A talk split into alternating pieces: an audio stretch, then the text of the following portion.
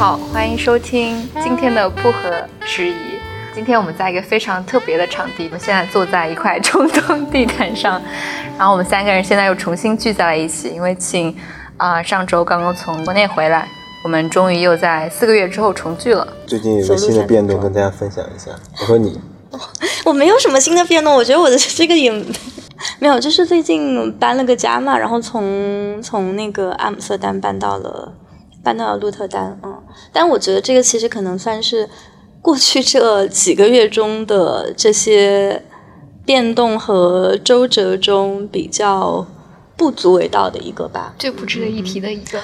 呃，但是确实常常 老师今年的生日愿望之一，想有 想有就想有家家哦，对，此处应该把这个背景音乐给播放出来。对我想有个家，嗯，不用转向我，可以继续聊鹿特丹，伟大的城市。什么鬼？什么情况？搬过去一周之后来了三趟啊，害怕了。对，因为之前就是想，就新家是住在交通比较方便的地方，所以也是希望说能够尽可能多的还是保持一个流动吧。就我觉得其实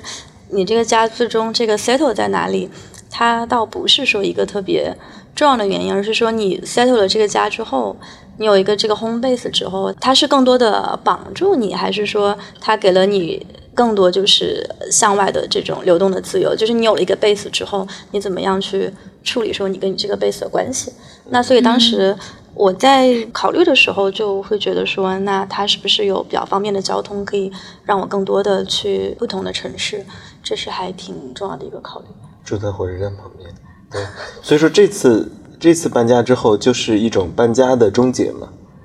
嗯，也不算吧有。点像一种搬家的终结，因为你在可见的，就是中短期内不会频繁的搬家嘛，就这种感觉还还挺特别的，我从来没有过这样一种感觉。但我觉得，我觉得也不会。我觉得其实它对我的意义来说，也不意味着就是说之后就会一直 settle 在洛丹。我跟伴侣也是说，就是如果我们觉得就是之后不喜欢，或者说之后想要再搬到别的国家，或者说想要再有一些其他的怎么样的探索的话，那其实就是可以随时，还是可以随时搬的。对对，对，不，只不过是说现在就是感觉，好像你呃你现在考虑到说，哎，那你在呃买东西的时候，以前的时候我在想到我可能给家里面添置一些东西，一些可能就是非必要的东西的觉得，反正是要扔或反对，我就觉得那将来搬家就会很麻烦。对对，我就是觉得这种感觉。现在的话就觉得哦，那反正有个地方可以可以放着，嗯，就之后如果要是你想再搬的话，你人还可以走，然后东西可以留下。而且我觉得那个东西它是在于说你你呃，当然你会让你就是更 花钱，就你会开始突然对一大批非必要的东西感兴趣。只是让家里看上去温馨一些的东西，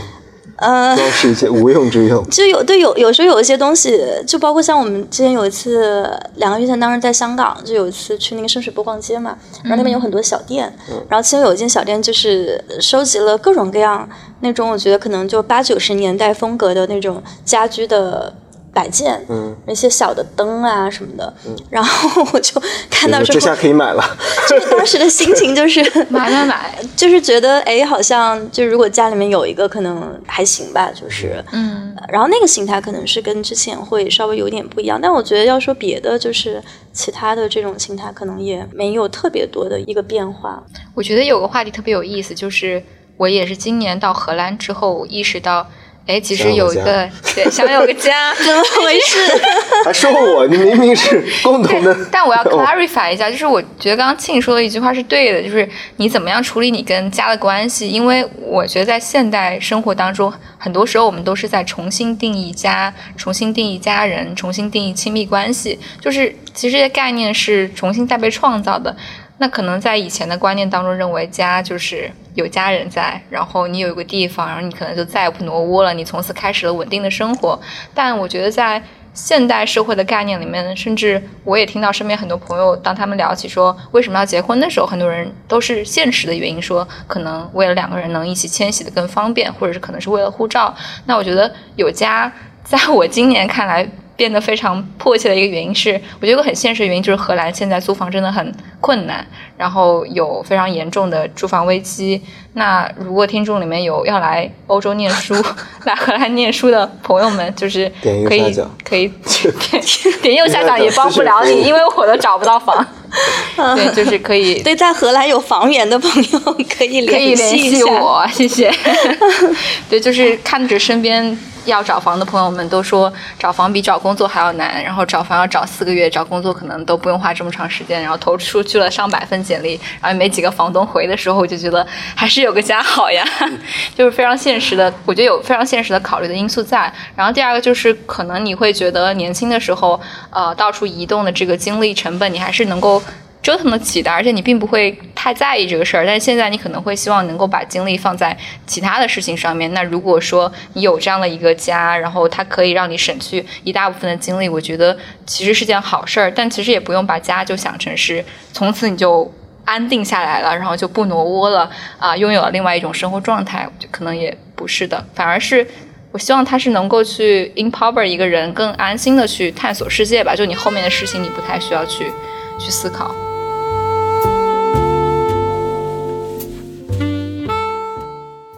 聊到家这个话题，我们不可避免的会联想到放松和舒适的感受。而我们在家中待的最长时间的地方，恐怕就是床了。舒适的床品对于一个温馨的家来说尤为重要。当结束了一天工作，躺在床上仍然感到辗转难眠，或是工作压力令颈椎难受到无法入眠时，一款能让人彻底感到放松、唤起沉沉睡意的枕头，是都市人睡眠的救星。今天给大家推荐一个设计完全颠覆大家对枕头这类产品认知的梦想说舒适枕头。这款品牌在小红书上有众多博主推荐。梦想说的科技枕芯采用德国 BASF 科技材料，采用了创新的五 D 分区设计，能灵活适应多种睡姿。不管你半夜睡姿如何，它都能贴合人体颈椎设计的生理弧度，轻松支撑起你的颈椎不塌陷。同时，科技枕套还采用了 Lulu 瑜伽服务面料，亲肤即抗菌，让皮肤整晚透气，敏感肌亦可轻松驾驭。薄荷绿等配色选择，也会让你的枕头成为床品上一道独特而亮丽的风景。品牌新推出的 Ultra 版，采用更高标准、更安全的配置，适合有家庭、有孩子的人分享，让孩子睡得更好、更健康。你可能也有过许多感到压力、紧张而难以入眠的夜晚。让梦想说来陪你度过只应该属于放松和舒适的夜晚，从此告别颈椎疼痛和失眠的困难。查看本期节目的 show notes 即可领券购买梦想说舒适枕头，为自己的宝贵睡眠做一笔超值投资。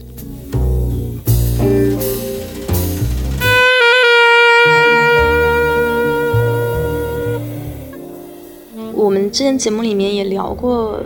很多的一个问题。呃，我个人觉得也是我我自己这些年一直在尝试平衡的一个母题，就是你怎么平衡说你的所需要的安全感和你所需要的自由之间的关系。嗯，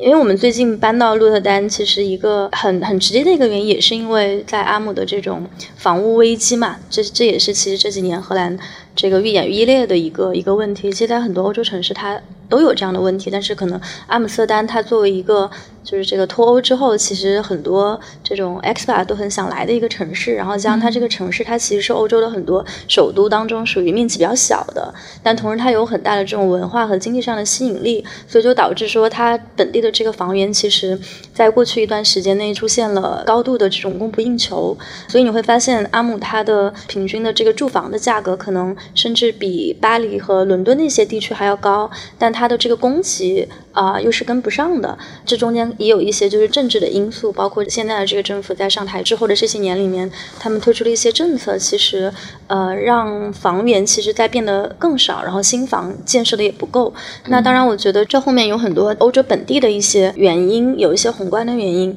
就像若涵刚才讲的，我觉得到到了这种个体的层面上，每个人可能你到最后呃还是会有一个就是需要去应对的一个方式。所以当时我跟伴侣做的一个决定就是说，我们是不是一定需要住在阿姆？那我们接下来，比如说要再去做人生下一步这个规划的时候，我们是继续租房还是买一个房子？然后我们在商量了。一段时间之后，现在做出的决定就是，我们其实不一定需要住在阿姆，但是我们希望能够住在一个去到阿姆比较方便的一个地方。然后这个地方呢，它同时也是一个自身这个交通比较方便的地方，有自己的一些文化，有自己的一些这种基础的设施。然后至于说到就是说这个租房还是买房的这个问题，我们后来也是决定说就是去买了房。然后其实我在欧洲已经十年了。然后 怎么回事？官宣没有没有，我觉得这对我来说，它不是一个很，就是它不是一个就是非常重大的一个决定，所以我我记得我在想，我在考虑它的时候，也是从一些比较理性的这个层面去去考虑。那一个就是说，欧洲其实现在这个通货膨胀也很严重嘛。我在欧洲这些年的很多周围的华人朋友，他们其实都属于那个买房买的特别早的，就比如说，在一个荷兰公司拿到一份永久合同的时候，其实你就已经可以有这个买房的一个资格，可以。去贷款，然后荷兰的贷款的政策其实比国内还是要好很多。比如说，你不需要有这种硬性的百分之三十的首付这样的一些规矩。但我在那些年里面，就是一直也没有就是很去考虑说买房这个事情。之前在节目里面其实也聊过，就是我觉得在那个时候，它对我来说，嗯，可能它不是我面前的这些 priority 当中的一件很重要的事儿。当时也比较幸运，就是一直找租房的时候就没有那么的难，所以就一直也没有觉得说它是一个。我到了一个年纪，然后需要去做这个事儿。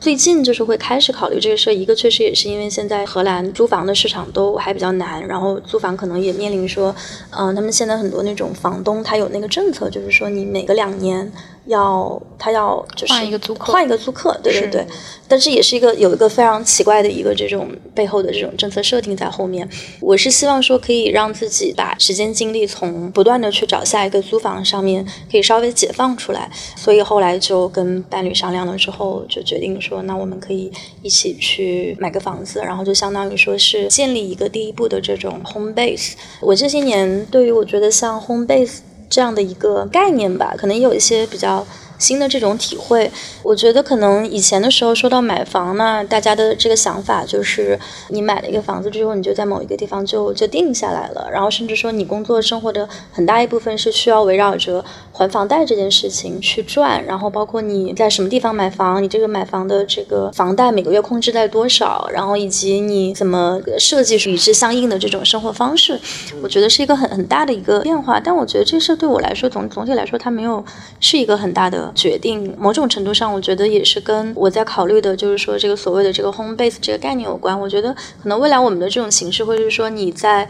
某一个地方有一个一个像基地一样的一个东西，然后这个地方是你可以随时回去的。拥有了它之后，可以让你更自由的去探索世界。所以这是我在经历说决定要不要买房。这个过程中的一个思考吧，当然就是我们也有很多的贷款，然后买了房之后，我不希望说它会变成说是一个你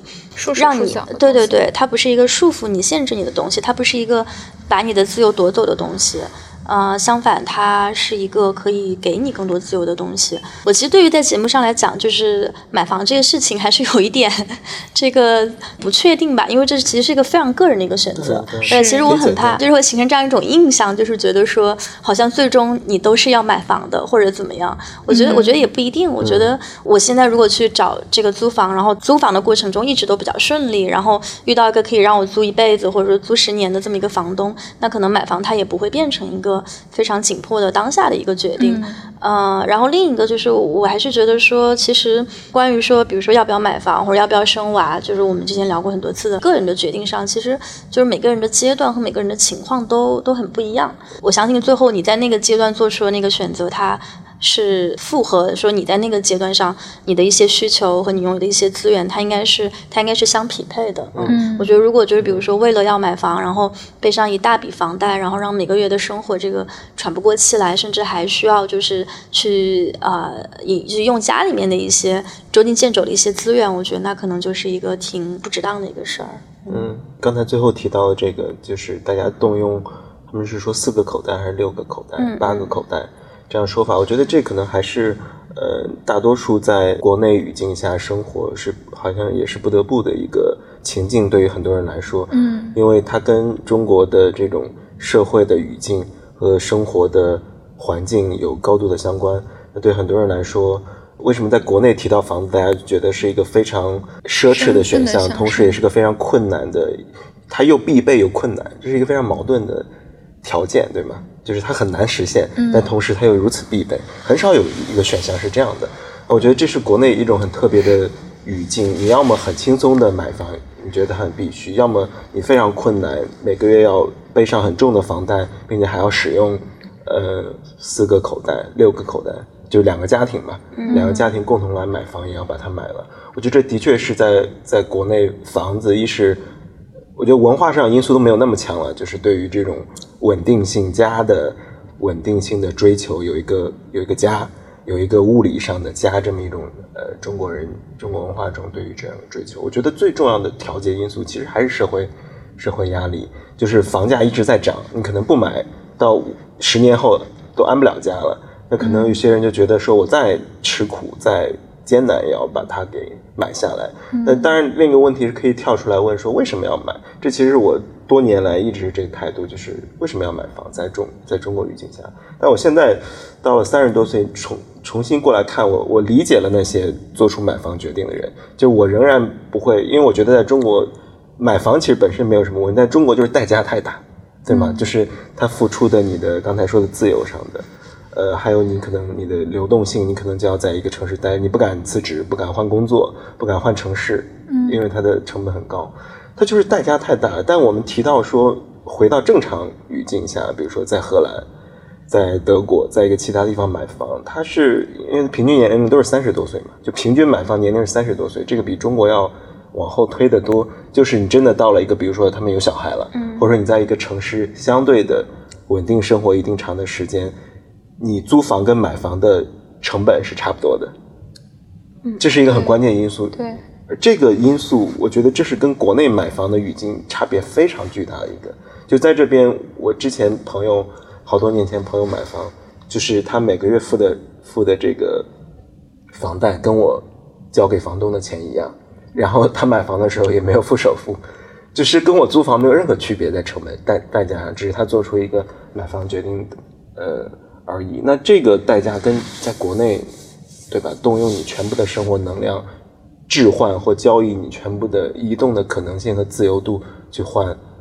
这个你付出的代价。我所以说，我觉得买房从来不是问题，你付多少成本才是个问题。这成本不只是钱的问题。我觉得这是一，我觉得这是一个很重要的因素。但是我们跳出来看这个问题之后，再跳进去，也是共情那些做出买房决定的朋友在国内生活，因为嗯呃。一是划不划算的问题，有些时候你买房是更经济划算的，尤其是对于一个家庭来说。还有就是巨大的社会压力，你不买房就意味着永远永远好像没有一个安定的状态，而安定对于中国语境来说如此之重要，所以我觉得的确是不太一样。在这边，我现在也觉得，如果我有这个呃买房的可能性的话，我也我现在也挺想买房的。这跟当年当年我在这儿的时候年龄还小嘛。但是现在我觉得人生阶段想有个家，是不是年纪到了想？年龄到了，我觉得对，我觉得刚才张老师说那个是挺有道理的，就是说买房从来不是问题，但是你为买房付出的代价，对，或者说你不买房的代价是什么？对对，就是这两方面，并且相它的相对代价，它对每个人代价是不一样的，对吧？它你你你拿你生活中的多少东西去换了，是你的 everything 还是顺便？嗯，我觉得在国内，很多人会把买房当成一个人生目标，就是他其实放弃了他人生其他的追求和目标，把买房作为他人生当中可能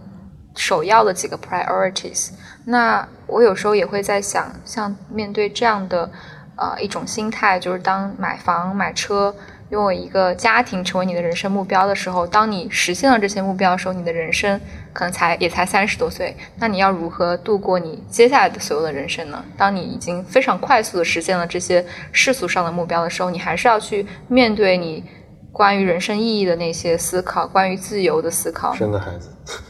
对，就生第二个孩子，第三个孩子。对，这这个当然是一个永远的，就是。问到最后都一个虚无的问题，但是我我我觉得以前我对这种就是总是冷嘲热讽嘛、批判嘛、阴阳怪气等等，对于这种社会现象，但我我现在就是有一种共情，就是我现在也长大了，我我 共情了中年心理，就是我仍然永远不会这么做，就是我共情了一些我永远不会做的选择，这是我年轻时候做不到，年轻时候觉得说你干嘛这样，你有自由，行使你的自由，不要拒绝。假装你没有自由等等这些，但是我现在共情了人的软弱，人的人在巨大的社会文化之下的无可奈何，这样一种没有抵抗的东西，我可能也是随着年龄增长理解了你抵挡不了一些东西的。我觉得我抵挡，我可以抵挡，但是我也共情那些抵挡不了的人，因为的确是到了最后，你说来买个房安一个家，然后有一个稳定的生活，它听上去没什么，但它就是在社会文化中被高度的赞赏、确认和接纳，而那种被接纳、被认可、被确定说你 you are doing all right，你的人生在正确的轨道上，这件东西太重要了。没有这个东西，你其他一切都不重要。其他你你在快乐，今天读本小说，明天有一些文文艺生活等等，但那个都比不上社会文化中给你那个确认重要。我非常现在非常共情这一点，所以说我理解那些选择，但是呃，对吧？对于我们来说，跳出来去审视它，去批评它，也是重要的，因为人应该拥有多元的选择，那样一种社会文化给人的选择太少了。回到刚才说的一个点，就是说，我觉得大家不是说有一些，不是说有什么选择是必须要做或者必须不做的，但是你在做任何个选择的时候，我觉得大家应该更有自己的一些独立思考，就是你在做这个选择的时候，你付出的代价是什么？然后，如果你走一条不一样的路，那你可能其实同样也在付出一些代价。对，然后那个代价它它又是什么？是对，包括我们之前也讲到，像我觉得呃。结婚呀、生育呀，其实都可以有一个比较类似的逻辑吧，呃，去去推演，然后再考虑到说你自己想要什么的时候，嗯。就需要辨识清楚有多少是这个社会它加给你的，然后有多少是你自己真正想要的。嗯如果就是社会加给你的和你自己真正想要的东西两个是重合的，那你是一个顺性别直男，那个生活非常幸福，对吧？但是如果要是一旦有一些不一样的地方，或者说你觉得有一些不舒服或者挣扎的地方的时候，我觉得那个很有可能才是就是一个所谓的这种就是反思的一个起点。嗯，然后去考虑到说。嗯，当然，我觉得，呃，有时候去去反思、去批判是一方面，另一个方面也是说关于怎么样去去重建吧，怎么样去组织，怎么样去这个创造一一些一些新的东西，去创造出一些比较具体的一些选项。我觉得这个也是一个还挺挺重要的一个事儿。嗯，我觉得这里也可以也可以聊一下，因为呃，我们过去这三个月。我是大概从一月底的时候去的香港，然后后来又在这个内地也待了一个月，然后后来又出了一圈差，然后才这是今天的主题了。回来，这个前戏好长。回乡之旅。呃，但是我知道，与此同时嘛，就是 呃，你们都在阿姆，然后也有非常这个丰富、非常活跃的生活。呃，只有若涵老师有。怎么又是我？都是跟着你一起喝酒好吗？然后，对我觉得回到说刚才那个说，就是你去创造一种新的生活的时候，也许可以就是就那个来来聊一聊，就是像呃，若涵是去年夏天嘛，然后来到的阿姆，然后常老师是去年秋天，然后其实，在阿姆都相对来说是在一个呃，或者说跟我相比来是一个相对比较短的一个时间，嗯，呃，然后也都是某种程度上放弃了之前的生活，然后来到这里。然后可能也不算是全新吧，就是或多或少已经之前常老师在这里也住过，然后可能也是一种 reconnect，呃，所以我觉得要不要从那里就是聊一下过去这三四个月在我们没有见面的这段时间里面，就没有，我觉得我觉得我是刚缓过来了，就是我跟荷兰的这种连接是是刚刚缓过来。之前我觉得我我直到我们上一次录的录的时候，一开始刚来的时候录了一下，那个我觉得那个状态，你来荷兰多久了？半年时间，九月九月底十九月底十月出来的嘛。我们我们之前录的一期的录那期，嗯，就是在运河边亲之前家里录，那时候其其实完全是一个懵的状态。我觉得包括语言啊这种反应机制，我觉得我现在是缓过来缓过神儿来，然后刚刚就是差不多确认知道怎么回事。包括之前，嗯，一个一个小的例子吧，就我前几天我还在那个我们那个群里。发了一下，前几天我发现有一个我之前在阿姆住的时候，那时候经常派对什么的，常去的一个挺好的一个 live house，就是它有点像一个社区一样，它做独立电影放映，也做一些这些素食，然后也有一些独立乐队演出。然后那个地方，我之前住在东边的时候，经常骑很远的车过去，然后就晚上到两三点，然后再骑自行车回到东边。那现在就在我住的西边的隔壁，隔壁那条街就三分钟，但是我之前忘了这个地方。就是我彻底的忘掉了跟这个空间以及我在里面全部的回忆，就是这这也挺深的。但是我可能这个人记忆也不是不是很好。但有一天我就是做那个给朋友发那个阿姆的攻略的时候，看到这家，我就输入进去搜了一下，发现哇，我跟这家的记忆全部被激活了。然后那里可能去过几十次，就是可能是我去过最多的空间之一在了，但我之前全忘了，然后现在又重新激活了，我想起哦，我那天还跟乔梁一起走过去，在那里面待了一个多小时，看了一下，嗯，就记忆激活了，发现那种就像地图一样，好像一些记忆、一些反应机制、一些甚至一些性格，就一些当时在那个状态下的我，那个情境下我的一些性格方式，我都忘掉了。就这种东西重新连接过，我觉得我最近算是可能跟荷兰重新连接起来，因为我可能刚来的前几个月，我都不确定说，我真的要在这里一直就这样待下去吗？还是等等？我觉得现在可能是想的比较清楚，整个人也更松弛、更自然一些。就我觉得，呃呃，这次回来我肯定希望把荷兰作为一个 home base home base 又点题了。对，作为一个今天主题呢是 home base，作为一个家。然后呢，然后同时这不影响我，我比如说回国啊等等，然后到到别的地方游游荡啊等等。但是我觉得啊是需要有一个 home base 的时候，并且并且荷兰还挺好的，并且是像命运一样，时隔这么多年重新跟它连接起来，那肯定冥冥之中有一些有些连接，对吧？又回到老地方，并且我还有一种强烈的感觉，就是呃，我偶尔路过一个街角，然后我会想到。比如说那里有家店，然后那家店还开着，然后想到说啊，我第一次来的时候是十年前，然后我发现我用的计量单位开始用十年前那个时候，但是有年龄 年龄逝去的 年龄老去的一个因素，就你开始用十年为单位去描述一件事情，因为我们很少在二十多岁的时候说啊，我十年前干的这件事，因为你会觉得啊，小时候什么就是青春期的时候就不不重要，记忆也很模糊，但我现在开始。正式的说，这家店我十年前第一次来的，我坐在同样的地方，荷兰那个但阿姆斯特丹那个店没有变样，那种感觉还挺奇妙的。我甚至有一种感觉，说我怎么 end up like this，就是怎么走到了这一步，人生怎么就这样走到了十年又一个十年？对，就是还挺还挺奇妙的感觉吧。就是有一些，我觉得是重新。呃，缓过缓过神来，并且这种缓过神也有最后一点，就是，呃，我觉得好像在北京这几年的这种记忆，包括疫情的记忆，它给我留下的影响比我想象的要深一点。嗯，就是之前觉得没有影响，我对吧？虽然当然，因为是我那种本能的那种自我保护的那种革命乐观主义的那种东西，说嗨，我我也没有真正被 lock down 过，或者说真的经历过什么负面的体验。但是你仔细去想，你才慢慢的，你回过神来会发现，我不知道一些朋友，比如说在北京、在上海朋友，会不会过几个月，或者说这几个月有相同的可能，庆在国内见了一些朋友，那种身体和精神的记忆比你想象的要要深刻一点点。嗯。但之前我是抗拒想这个，但后来想说，我花了几个月时间，这个缓过神来，还是有那个，还是有那个影响的。就你对一个对空间，或者说对于可能性的一些想象，是被是被收住的。那现在它打开了，我觉得我我好像回到了二十六岁时候的状态，但这不是不一定是好和坏，但是好像刚刚回到原点，嗯，大概是。对你生日的时候写的那段话还挺感人的，在成长中的酒馆大醉了三次。对，那鸵鸟，因为我之前住那附近，然后现在发现它还是那样，然后我想到哦，第一次去的时候十年前，还遇到了十年前的好朋友。哦，对，挺神的，就是过生日。想去看一看一眼，在那边待着，然后一个人上来打招呼，就是我十年前我们在那儿经常一起喝酒的人，一个意大利人。然后我说你还住，你还经常来这儿吗？他说经常来。我说还是那群人吗？都还是那群人。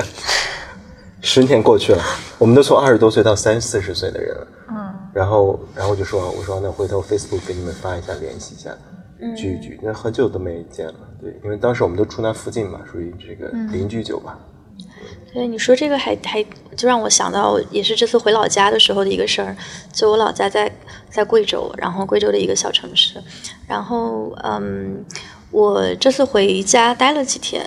然后有一天呢，我就发现我的就是头发还是挺长的，我就想去剪个头发。我就说那我就不然就在老家剪了，不然就再回到欧洲剪，又很贵，然后好像又没有时间，就是一回来就剪，于是就要去剪头发。然后后来我就问了一下我我我我姑姑，我说那现在就是城里面哪里剪的还比较好？我姑就给我推荐那个地方，然后我就发现那个地方就是我上小学的时候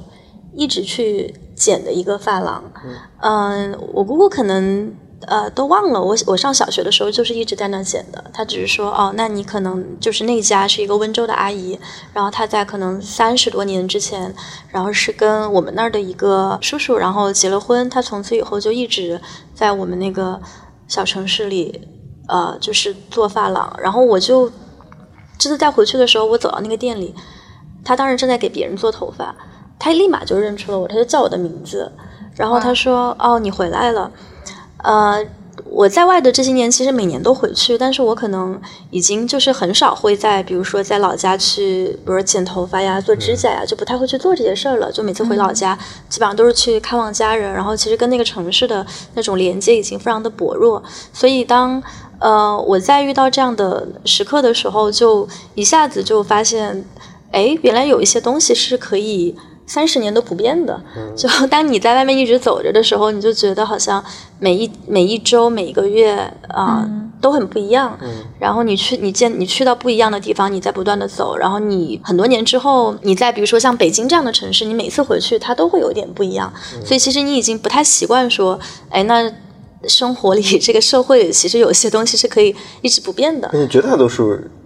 东西或对吧？都是对，也许都是不变的。然后那个阿姨就是那个发廊阿姨，她就开始给我剪，她就问我说，反正就还是很很亲切的在聊天，也没有觉得好像中间有那么多年的，就是已经过去了。然后他就问我说想剪什么样的发型，我就说我想剪短一点，然后打薄一点。我说每次我在我在欧洲要去剪头发，我给外国的理发师解释说打薄这个概念，他们都不知道打薄是什么。但是我我记得当年就是你特别会打薄头发嘛，因为我头我发量特别多，嗯，然后我发量还有点自然，然后他还记得我的头发，他说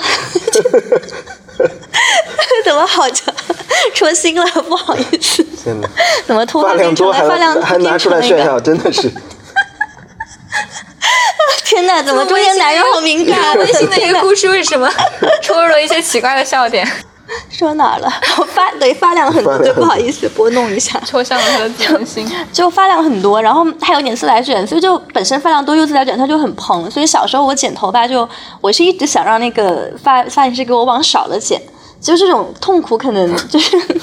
发量少的人可能也不能理解，就是我们发量多的人也有很多的苦恼。就是你你会希望说那个头发看起来就是更服帖一点嘛？然后那个阿姨她就她就记得她说哦对，她说我记得你有点自来卷，所以你这个发型你要这么这么这么剪，这样头发看起来会稍微包一点。然后她还一直坚持就是说要给我剪了一个刘海，就是我其实。呃，在欧洲剪头发的时候，这个就是一般那个刘海都不会剪特别短，但是后来那个阿姨她给我剪了一个很短刘海，然后我就一看那个镜子，我就发现我是一张三十多岁的脸，但是那个发型就是跟我上高中时候的发型可能是一样的。他可能就会那一招，也有可能他就会那一招。呃，那剪完了之后，我就一下子感觉好像对，就是一种很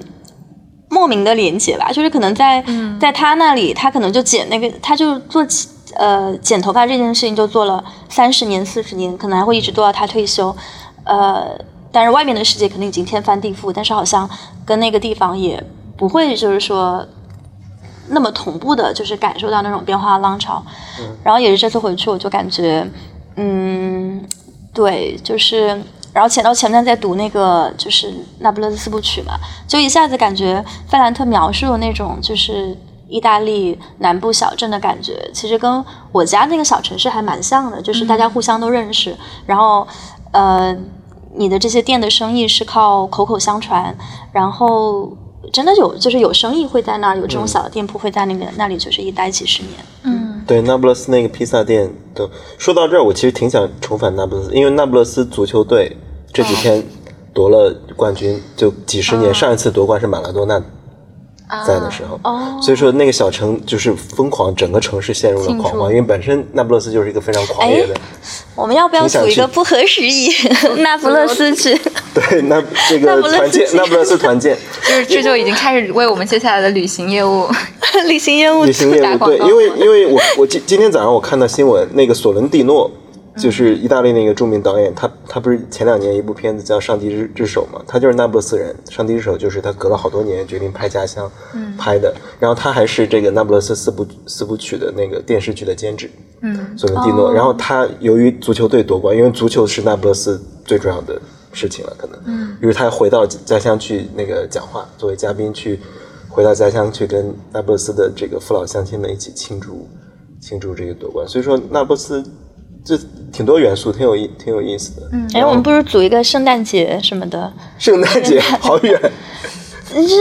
开始盘算下一个假期。对，因为夏天太热了，就是我们就要找一个荷兰天气不好的时候去。对对，夏天太热是。对，但庆提到这个感觉，我觉得还挺羡慕的，因为我觉得在城市化的进程当中，尤其是像我家的，我家是住在城市里面，然后我能明显感觉到，过去十年虽然这个城市也还是有很多角落是你感到熟悉的，可是你能明显感觉到那种人和人之间的亲疏是有变化的。像以前我住的那个老的社区里面，那就是所有人可能也都是我爸妈的单位的。呃，员工，然后每次回家，他们就会叫我去家里吃饭，或者是在我吃晚饭之前把我叫去家里面，然后一起聊天什么的。但是现在你再回到城市里面去，然后去住自己的呃那 community 的时候，你会发现大家其实都彼此不认识。那这种感觉，其实在过去过去十年间，我在北京，然后再来到欧洲，不断的搬家的过程当中，也会有这种强烈的感觉，就是因为大家都是 expect，所以你可能都会在这儿只待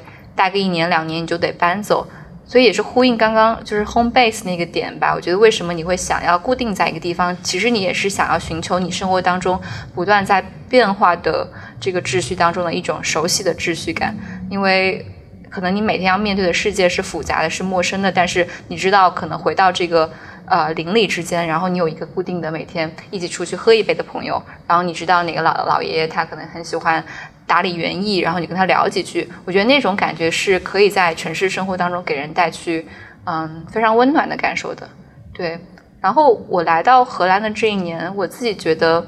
我其实非常深刻的感体会到了，就是以前，呃，我记得庆有提到过一个词语叫 in betweeners 嘛，然后我觉得我这半年的生活其实有一点点像是在，啊，这两种生活当中。反复横跳，但是努力去寻找这两种生活当中的平衡。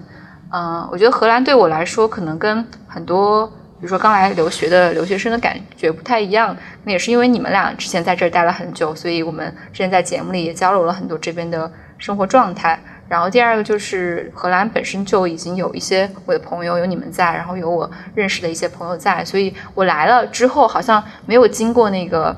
很漫长的过渡期，扎的特别深，就立即 jump 到了 local life 当中，就是就是跳进了已经在荷兰生活了十年的这个荷兰生活当中，所以其实那感感受是有一点点错置的，因为一方面你觉得好像回到了一个自己非常熟悉的朋友圈层当中，然后每周可能永远都会有呃有朋友可以见，但与此同时你知道这是一个陌生的地方，然后你身处在欧洲，你还是希望去探索一些你未知的东西，所以其实反而你是要很。很用力的把自己拽拽出来，从那个熟悉的安全的感觉当中拽出来，去努力的 fit into 那个你不熟悉的世界，然后试图从那个世界里面也去啊汲取一些 也汲取一些营养。然后因为我的项目是 Erasmus 项目嘛，那可能有一些朋友了解，就常老之前也是个项目。然后 Erasmus 他是荷兰呃鹿特丹一个很有名的哲学家，那当年他呃知名就是因为他在。欧洲各个地方游学，然后他也 well know 他的以他的世界主义啊知名，所以其实我们的这个项目本身就是希望学生可以去嗯跟不同的文化去交流，所以我有时候也会觉得，当你在一个非常熟悉的文化场域中一直在做你非常熟悉的事情的时候，你要去保持呃对外外部文化的好奇，就同等的好奇，其实是一件。有点困难的事情。那我觉得这过去这半年，我一直在这种熟悉和陌生感之间不断的穿梭，然后去尽量的抵御那种熟悉感给我带来的舒适和顺其自然，然后多去拥抱一些自己不那么熟悉的东西。然后我记得，嗯，在我们的一些线下活动当中，其实有些听众老是会问同样一个问题，就是我要怎么样去融入。当地的呃社区或融入 local society，那我这半年也不断的在想这个问题，就是当我们说融入的时候，我们之前也提过说到底是融入哪一个社区哪一个 society。那对于我过去一年的个体生活经验来说，我觉得我其实只是在不同的社区当中去呃去做不同的事情，然后获得不同的养分，没有好像必须要。融入到哪里，然后也没有觉得融入到了哪个地方就已经是我生命探索的终点了，因为可能不存在这个终点，你的生命经验永远是流动的，所以反而。当你和这样的状态自洽了之后，我觉得我的心态会好很多，因为你既没有一种强烈的说啊，我需要被一个 international 的社群接纳的感受，也没有一定要被我的中文社社群完全的包容和接纳的感觉。你知道，你在这两个不同的社群当中，可能都有聊得来的很好的朋友，都有能够让你觉得很有启发的话题。比如说，我印象很深刻的一个画面，就是今年吧，还是去年，当时中国国内在那个。呃，还是在疫情的阶段，然后大家就在讨论疫情政策，然后国内情况也比较糟糕。我当时就处在一个能量非常低，然后不知道应就有点不知所措，呃，每天就在不断的刷手机，非常心力耗竭的状态当中。那个时候，我记得给我最大能量的一件事情是 围观了伊朗人的游行。就那天我从学校下课，然后经过了水坝广场，然后看到好多好多伊朗人在。啊，在做游行，然后当时大家可能也都知道知道这个事件，然后他们在为伊朗 Women Life Matters 做抗议，因为有一个呃伊朗的女性没有合合法的戴头巾，被警察呃暴打致死。那当时我就一开始抱着一种就是好奇的心态走进了人群，然后我旁边有个女生，她她戴着口罩，然后一直在。一直在喊，然后我就问她说：“你来阿姆斯特丹多久了？”然后我们开始顺其自然聊了起来，然后我才知道她也跟我经历差不多吧，刚来这边是读书，然后就留下来了，然后在阿姆斯特丹待了四五年，然后他就跟我说，他的所有家人也都在伊朗，而且因为这个游行的事件，嗯，所以。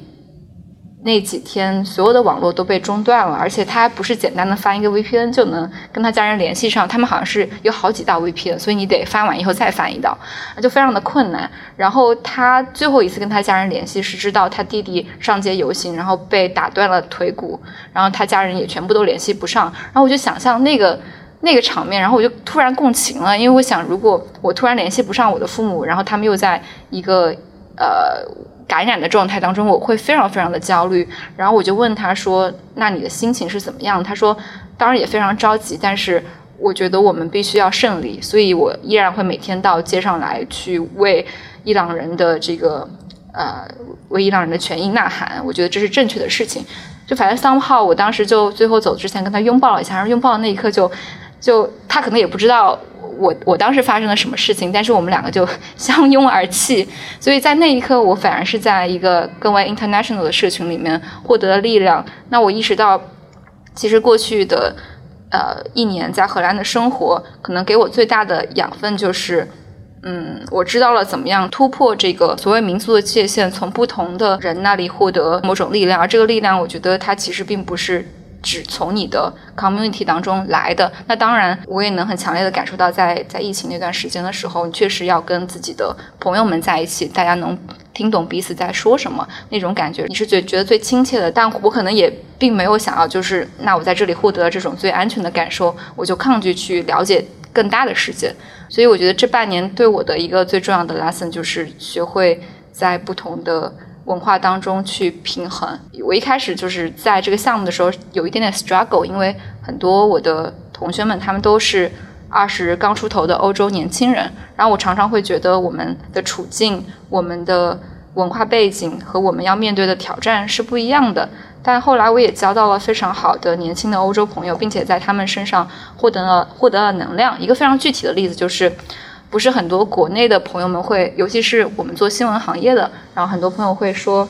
呃，国内的媒体情况很差，然后新闻新闻的这个写稿待遇非常差。但是我在跟很多欧洲朋友聊完天之后，其实也从他们身上获得了那种对于新闻真正热爱的所谓热爱的精神的感召吧。因为其实欧洲的媒体情况也很差，就我很多同学，不管他们是英国的还是。爱尔兰的还是卢森堡的，就是欧洲很多国家，他们给媒体写稿的稿费是非常非常低的，可能就低到只有三四百欧一篇文章。那这样的价格其实换算到国内的媒体写稿，可能也也这个价格，甚至国内的稿费标准会更高一点。但他们很多人真的是觉得这个气候话题对我来说很重要，人权话题对我来说很重要，所以他们愿意拿着很低的薪水，可能在一个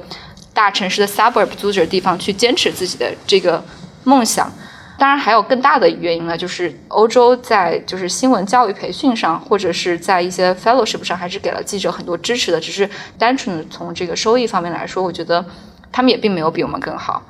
所以有时候我觉得通过这样子的对话，反而也会让我自己重新思考说，那我究竟在工作了五年之后，又来念了两两年书，然后重新在欧洲开始我新的生活和新的职业生活的时候，我到底想要做什么？因为可能很多人。可能第一反应是我要去找一个大公司的工作，然后我要去，嗯，先拿到身份再说。但是可能这些经历也会让我觉得，那我再过五年我也会重新去思考这个问题，或再过三年我肯定一定会再重新思考这个问题。所以我自己现在就在一个。呃，非常的 push 自己去思考，说你到底想要什么，然后哪些东西是你真正想要的，哪些东西是你不想要的，这样的一个阶段当中，然后我觉得只有想明白了这个问题，可能才能更加问心无愧的生活和工作下去吧。我觉得若说的非常非常有启发，就是。比如说，如果我去回想，说我我刚开始到荷兰来的时候的那个经历，我觉得还是很还是很羡慕若涵的。就是我在刚刚开始来到荷兰，大概十年前吧，我在来到荷兰之前，我在荷兰可能唯一认识的一个人就是我的导师。然后我在荷兰没有任何的朋友，然后那个时候可能华人社群，包括跟国内的那种联系，其实都是很疏离的，甚至包括比如说当时如果我们想在这边然后看一些中文的书的话是很难的，因为那个时候光是电子书这种资源的普及程度就没有现在这么好，所以那个时候，呃，很多的那种联通的东西是跟今天是是很不一样的，所以我觉得当时来到这里的时候，一个是没有认识什么朋友，然后来了之后有一段非常。也还挺漫长的，然后很艰难的去，呃，融入，呃，甚至都不说融入荷兰社会，我觉得是融入荷兰的这个教育体制的一个过程，就包括你要了解清楚，所以这边上学这边上课跟国内可能有什么不一样，然后那荷兰的这个制度跟我们更熟悉的就是，比如说你在什么哈佛女孩的书里面看到的美国的制度又有什么不一样？所以我现在他刚刚说的时候，我就。呃，也回想了一下，就是觉得还是对呃挺羡慕。一个是说，就是可以很快的，就是进入到这边非常 local 的一个语境，然后这种设施、这种人脉、朋友，包括对这边的一些这种知识的了解，呃，已经比较充分的情况下，然后来做的这样的一个留学生活。所以我会觉得，呃，这个留学生活的那种丰富的程度和密度，其实是跟我那个时候是很不一样的。然后我觉得另一个也是很很难得的一点，就是它。一直在保持反思嘛，就是这个舒适感是一方面，可能已经是很多人很羡慕的一种舒适感，但另外一方面也是保持一个反思，保持一个这种独立的一个状态，就是说那。现在我们舒适的这些东西，是不是其实正好就是我们应该去警惕的东西？我们也会看到说，我觉得在欧洲，大家可能对留学生活的另一种想象，就是说很多华人到了国外，你还是可以活得很舒服，那你就整天跟留学生一起这个吃吃饭，然后包包饺子、打打麻将就好了。向往舒适感这个事本身没错，我们的人性中都有那么一面是大家希望生活是舒适的，希望生活是安全的，但另一面就是说你要怎么样去抵抗那种就是安全感。的诱惑，这个是挺不容易的。然后他刚才也提到说，就是在不同的社区当中去汲取养分，以及怎么样，就是在那种语境下去反思，说融入的这个框架，或者说融入这种话语，它可能存在的一些问题。嗯，我自己确实也感觉到，我这些年的一个感受啊，跟可能早几年会有一点不一样。就是早几年的时候，我当时的想象可能是。我就是一个没有家的人，没有根的人。然后，但同时，我可能面前面对的是一个一整个带我去探索的世界。嗯，那我这些年，我不知道是因为年龄的关系，还是说意识到了这种人的时间和精力的有限性。我现在看待这个世界的方式可能会变成这样，就是说，我会仍然说去开放那种探索的可能，但是我会意识到说。我这辈子下来，可能最终我能够有深刻连接和了解的地方，就是那么几个。嗯，它可能不会只是一个或者两个，它可能会是比如说八个、十个、十几个。但它是有一个上限的，然后它不是一个无限的，不再是说我真的能够想象说有一天我去非洲的一个原始部落里面，在那里居住，我能想象我去那里可能做一做田野，去旅游，或者说去做一些项目，但是我知道说我自己可能不会真的说进入那样的一种生活，也是意识到说人的这种时间和。精力，它其实到最后是是很有限的，所以你怎么样在这样的有限的一个时间精力里面去活出一个更丰富的、更有层次的生活？我觉得可能每个人的情况他都他都很不一样。因为以前你看学者，你看有一些学者，即使是再大的那种学者，再宏观的，在这种博纳古今的学者，他可能落实到他的这种专长上，都有那么几个专攻的领域。我之前不是很理解，我觉得为什么要有这个专攻的领域，但是现在稍微理解了一点，是说可能他们也是在某一个阶段，就是意识到说人的这种经历，或者说你的这种。能够让你去外延的东西，其实它到最后是有限的。但我觉得意识到这种有限性，它在另一个层面上，其实它给了你自由，就是你不要把它当做一个限制，你把它当做一个导航。有这样的一些限制条件在的时候，你在这个约束条件下，可以怎么样去做到一个最大化的一个选择？这个可能是我近两年来考虑的更多的问题，就包括因为前段就是在国内，当时也是就是有比较 intense 的一个日程，可能每天都会见很多的朋友，然后呃，可能也是因为我短暂回国的原因，所以大家会很快的就是给你腾出时间，然后会看到很多的可能性，然后会了解大家最近都在想什么，在干什么，然后会有很多的这种 brainstorming。嗯，但是我自己回过头来，我稍微去冷静一点想完了之后，我会感觉说，其实最后你能够真的去执行、去 follow up、去接触的这些社群、去有互动的这些人，他其实可能还是挺有限的。就包括现在可能，比如说去参加一些活动，或者说自己去一些活动，可能做演讲，就会感觉会更加期待说是那种规模更小一点的，然后这样你可以跟来到那里的人都有。一个互动，或者说有一个可以真的去认识彼此的一个机会，就还是回到我们刚才说到的关键词嘛，就是说你怎么样去平衡说自己想要的那种向外去探索的一个世界和人每天只有二十四个小时这么一个硬性的限制。这个其实是同样的一个题的题的延展，也是我我最近这个大半年的一个母题吧，就一个主要的。自我反思和面对的一个一个情况，它不一定导向你的工作或做什么，而说更多是自己生活状态的一个节点。我觉得，我觉得也的确是到一个就是上半场，或者说，我觉得我的人长吗？年龄？什么？你你你下一句话就要说半截身子已经入土？人生上半场，倒不是，我觉得是我之前那个生命状态已经收尾了，已经就是这是一个真的吗？你还是可以喝到四点钟呀。对，那是生命力的因素。但是我觉得我我上就是之前之前那个阶段，可能以十十年十几年为跨度的一个生命状态，呃，我觉得我可以给它收尾了，并且是并且不是被迫的，是我觉得的确是一个反思，就是沿着刚才刚才你们两个提到的一种状态，就是可能更年轻的时候，呃，因为我是那种绝对的体验主义的人生观，就是对我来说。尽可能进入不同的情境，嗯，呃，去看到不同的情境，并且把它体验一遍，是非常重要的一个指标，是我个人的一个非常重要的指标。于是你就进入不同的生命，进入不同的生活状态，进入不同的场景，并且尽可能的多。我现在仍然仍然不后悔在年轻的时候这个选择，因为我觉得它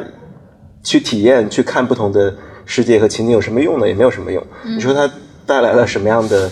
比如说结果？那什么是结果？没有什么结果，但它都长在我的体内嘛，它成为了我的一部分。但是更年轻的时候，你是横向，你的人生是横向走的，就是你是横着，尽可能的去到你的坐标轴是尽可能的覆盖到不同的样貌。你想看不同的样貌，不同的国家，不同的社群，人对不同情境的一个反应，接触不同的人，不同人对不同事物的想法。于是，好像这样一种横向的地图式的探索。是可以让你大概理解到，生命是是什么样，活着是什么样，这个世界长什么样子的一种状态。但是我觉得那个是有一个死角的，那个是有个死胡同的。就是人如果一直陷入那样一种经验式的、体验式的或新的，你永远需要好奇的新鲜的经验的话，那是一个那在虚无上是一个死角。就是因为就像刚才刚才庆也提到，当然从绝对意义上来说，世界上永远有新鲜的经验和新鲜的地方。你这个世界上永远有地方，你这辈子都不会去的。那好像你永远可以在这条路上狂奔，但是那个，我觉得你到达一定程度之后，我仍然觉得人年轻的时候应该尽可能体验和看世界。但到达一定程度之后是有重复的，嗯，它是在一个平行水位上的重复，虽然看上去是有差异的，对吧？呃，一个一个非洲这个国家跟那个国家的地方当然不一样，永远有有趣的文化和什么美食的风格供你去探索，永永远有不同的人的情境，每个人甚至还不一样。但是那会出现有一个 pattern 开始出现了，就你看了那么多东西，探索了那么多不同、差异、多元之后，还不能够帮助你形成一个世界是怎么样子的一个大概的看法嘛？所以说我的反思。或者说，我对自己之前的一个总结和反思，就是我觉得我横向走的，呃，非足够远了，横向覆盖的已经足够多了，但是应该走的是纵向的一个，就是就是，如果生活是一个轴，横轴和纵纵轴的话，你的那个不平衡、不稳定在于你那个横轴过大，然后纵向的其实就往深入的、具体的、垂直的，那这种垂直当然具体到你。你比如说，你对一个领域或一件事的持续的垂直，你就扎下去。你你像一个一个这个冰壶一样，你找一个洞就往下深钻，你不断的往下去，也是一种丰富。因为那种丰富也是跟横向那种经验式的丰富是同样的，因为你只是不知道而已。它它在纵向上也可以走很远。然后这当然包含了你深入的对一件事情、对一个领域、对一件事儿的持续的深耕和纵向走，包括。你建立一段深入的关系，跟一个城市，你建立一个深入的深深入的生活，就它都不是广泛式的探索式的横向的，它是纵向的。所以说，这种深入，我觉得是之前的生活中缺少的呃部分。那我觉得走到，因为我在一些朋友身上，我也会跟一些朋友聊，可能有有几有几个朋友生活中。可能也是永远横向式的那种探索，我觉得那里有一个巨大的危机在，就是我我在这个十年之后，我觉得我看到了那个危机，我闻到了那个危机，我感受到了那个危机，我觉得那是一个死死胡同，所以我觉得人还是要有一些深入的连接，深入的沉沉淀。沉沉坠，做一些深入的连接互动，呃，创作，就你跟世界那个联系才才稳定起来，不然的话。对吧？就是我要做世界的水手，去往所有的港口，这样一种说法，它对，它对人年轻时候是有一种巨大的感召力。但我觉得那是一个不归路。我现在对那种经验主义是一种反思的，但是我仍然觉得人不能在一开始的时候就垂下去了。就是我觉得这是我们社会中的一个弊病，但人也不能走向另一个极端。我们社会的弊病是你在还什么都没看的时候，夸找一个洞就。垂直就垂下去了，你建立了深度的关系，建立了深度的连接，你甚至跟一个单位也可以建立深度连接嘛？你毕业就进入一个单位，你也是深入的连接。但我觉得我们社会的问题是什么都没看就往下走。那我我觉得我对自己的反思是，我看的太多了，但是是时候扎下去了。这是我一个反思，那就一切深度的连接，垂直的，嗯，纵轴的，对，这是我最近的一个很重要的母题。对，跟刚才你们说的其实是有一些联系的。对，生命的广度和生命的深度。对对对，广度广度是有诱惑力的，对于年轻的时候，因为我觉得也跟原生家庭，包括你人成长的成长的有关。我觉得可能可能一些，比如说一个丹麦年轻人，一个荷兰年轻人，可能十几岁的时候把广度。或他在成长过程中就把广度看得差不多。但我觉得丹麦年轻人好好容易沉下去哦，就是我认识好多毕业了业之后就在同一个单位工作十年的丹麦年轻人。我我觉得有一点社会主义国家，都是社会主义国家，直接到头了。对，我觉得有一点是他们在成长过程中社会的多元度就足够。就是他那广度不一定通过他成年之后自我的探索完成。对对对，因为他可能他十五岁的时候可能就去非洲一个地方，就是中国年轻人热衷的，对吧？去一个地方什么支教啊，我去什么一个地方待一待，看看多元的他者的世界。他们十几岁的时候就完成了，我觉得是，并且成长过程中这个东西就没缺过那种那种养分或多元的东西。于是他就知道，我得出一个。生命是怎样，世界是怎样的一个大致的大体的看法，是不困难的。然后剩下的就是我的事儿，对吧？我要活成怎么样？我不需要迎合他人等等，他就或者说，或者说，我觉得有那种状态，就是一毕业就在一个公一个单位里面工作十几年甚至几十年的丹麦人或者荷兰人，他们进入那个状态的这种社会的结构或者是社会给他的压力。不是那种压迫式的，他有可能有一些人，人群中有一些人，他就是喜欢，他就是喜欢这个东西，对。对，他没有看到更广阔的世界也。不遗憾，或者说也不是因为一些就是更结构性的原因去促使他们做出了那样的。对，他就喜欢这个。对，他就喜欢那样，对对对，挺多这样的人。对，因为社会中肯定会有不同的圈子，我们之前好像也聊过。我之前认识一些荷兰朋友，就是他们虽然是生活在荷兰，但是他们有他们自己这小圈子里面的一些狭隘或者封闭吧。狭隘可能是一个有点过于贬义的词，我这里想用一个更中性的词来来描述它，就是封闭。嗯，那我描述一下好了，就不用形容词了。就是。以前有个朋友朋友就是就是但他可能对荷兰那种想象是说它就是一个很世界主义的一个国家，然后大家英语都说的很好。呃，然后可能很多人也都去过很多的地方，然后也能讲很多的语言，在荷兰很容易的，你就会发现人们能够讲三到四种外语，就是也都是很常见的事儿。但是我也遇到过，比如说那种荷兰的可能同龄的年轻人，他就是很喜欢在荷兰这里待着，然后他就是很喜欢那种在一个社群里面不变的生活。他可能去过最远的地方是比利时。嗯，他们也有他们自己那个生活里面的，我觉得幸福感和他们的意义感所在。但只不过是说，当我们这样的人，就是我们作为一个这种外来的群体，我们作为一个在这个社会里面可能是移民的人，或者说我们作为一个可能对更多元的世界、更广阔的世界、更复杂的世界感兴趣的人，我们在跟他们去连接的时候，会感觉不那么能够 match。但是你可能在这社会里面，你能找到一些。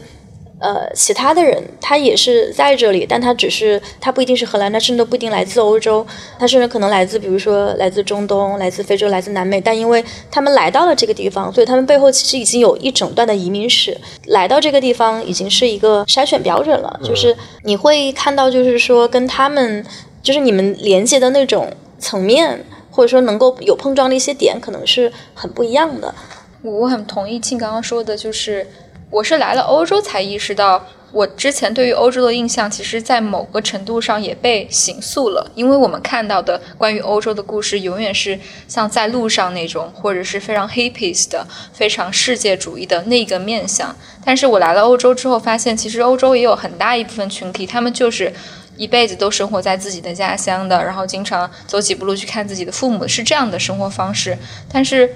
就是在这里，其实没有批判这种生活方式，意思只是说，这个社会让他们有了自由选择的呃空间，你可以就是回家。比如说丹麦有很多年轻人啊，他从研究生毕业，他可能就是去宜家开个叉车，或者是去餐馆打工，打个四五年，他们依然可以有一个。呃，挺不错的生活状态，有个很还不错的经济条件，甚至在业余时间，他们还可以探索一些其他的兴趣爱好。那他们就觉得这样的生活状态其实也算是我想要的，而且也是因为当地社会的福利或者是安全，所有东西都达到了一个标准，所以人在那个状态下确实是没有非常强的探索欲的。然后我同时意识到第二个问题，就是像我们这样的生活经历不断的在流动，在去探索向外探索世界的这个人群，其实在整个 population 当中来说，可能都是。一个比较少数的存在，对，哪怕是在欧洲这样子的呃发达的国家或地区，也是也是。如果他们想的话，他们所拥有的支持系统、工具支持系统要要多很多，而我们要争取的是那样的支持系统，是每个人都应该拥有的那样的支持系统。没错，对，其实说来挺有趣的。前段回国的时候也回了趟贵州嘛，然后去了趟西南，去了好几个这个书店，然后当时流动的声音。然后先去给，先给你们探路啊，啊，然后中间有一个很巧的一个场合，也是经过一些朋友的介绍，然后在遵义的一间图书馆，然后就做了一个演讲，然后其实也是我第一次在我的家乡的省份去有这样的一个公开的表达，因为我觉得某种程度上，在我的这个潜意识中，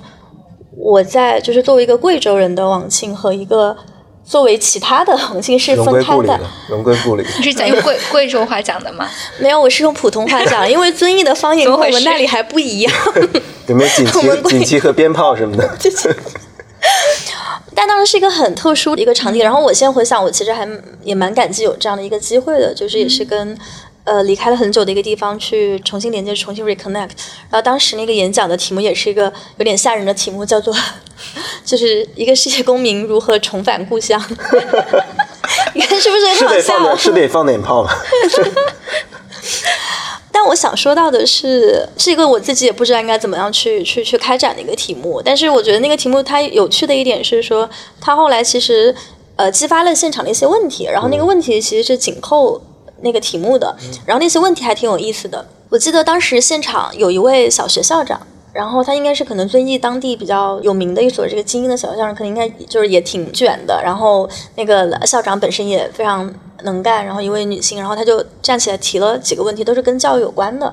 呃，因为我在我的开场那个演讲中，我当时讲了一下，就是当时从贵州去到北大的一个经历，并且。在进入北大之后，可能开始更多的去反思，说作为精致的利己主义者这样的一种身份，或者说作为至少教育上的精英和文化上的精英，你应该对社会承担怎么样的一个责任，以及我们就是可能需要去警惕自己不要成为精致的利己主义者这样的一个视角。后来那位小学校长他就站起来就问我说：“他说，呃，但是你看今天这么激烈的竞争下，作为一个贵州的孩子。”我们在学校里面，我们也知道说我们要去知道提倡博雅教育，我们要去提倡说学生应该成为一个更完整的人。但是我们首先要走出贵州，走出大山。所以你怎么样看待说这中间的矛盾？就是我们作为一线的教育工作者，我们可能首先需要的其实是让学生。先教学生成为一个精致的利己主义者，嗯，他之后才有不成为精致的利己主义者的权利。这是个很好，这是个很好的问题。是的，我当时完全答不上来。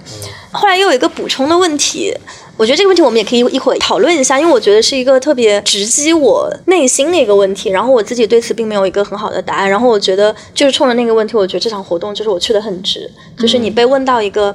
你自己完全，我感觉我自己在裸奔。其实我站，我站在，我坐在躺上，然后我我，然后我是在裸奔。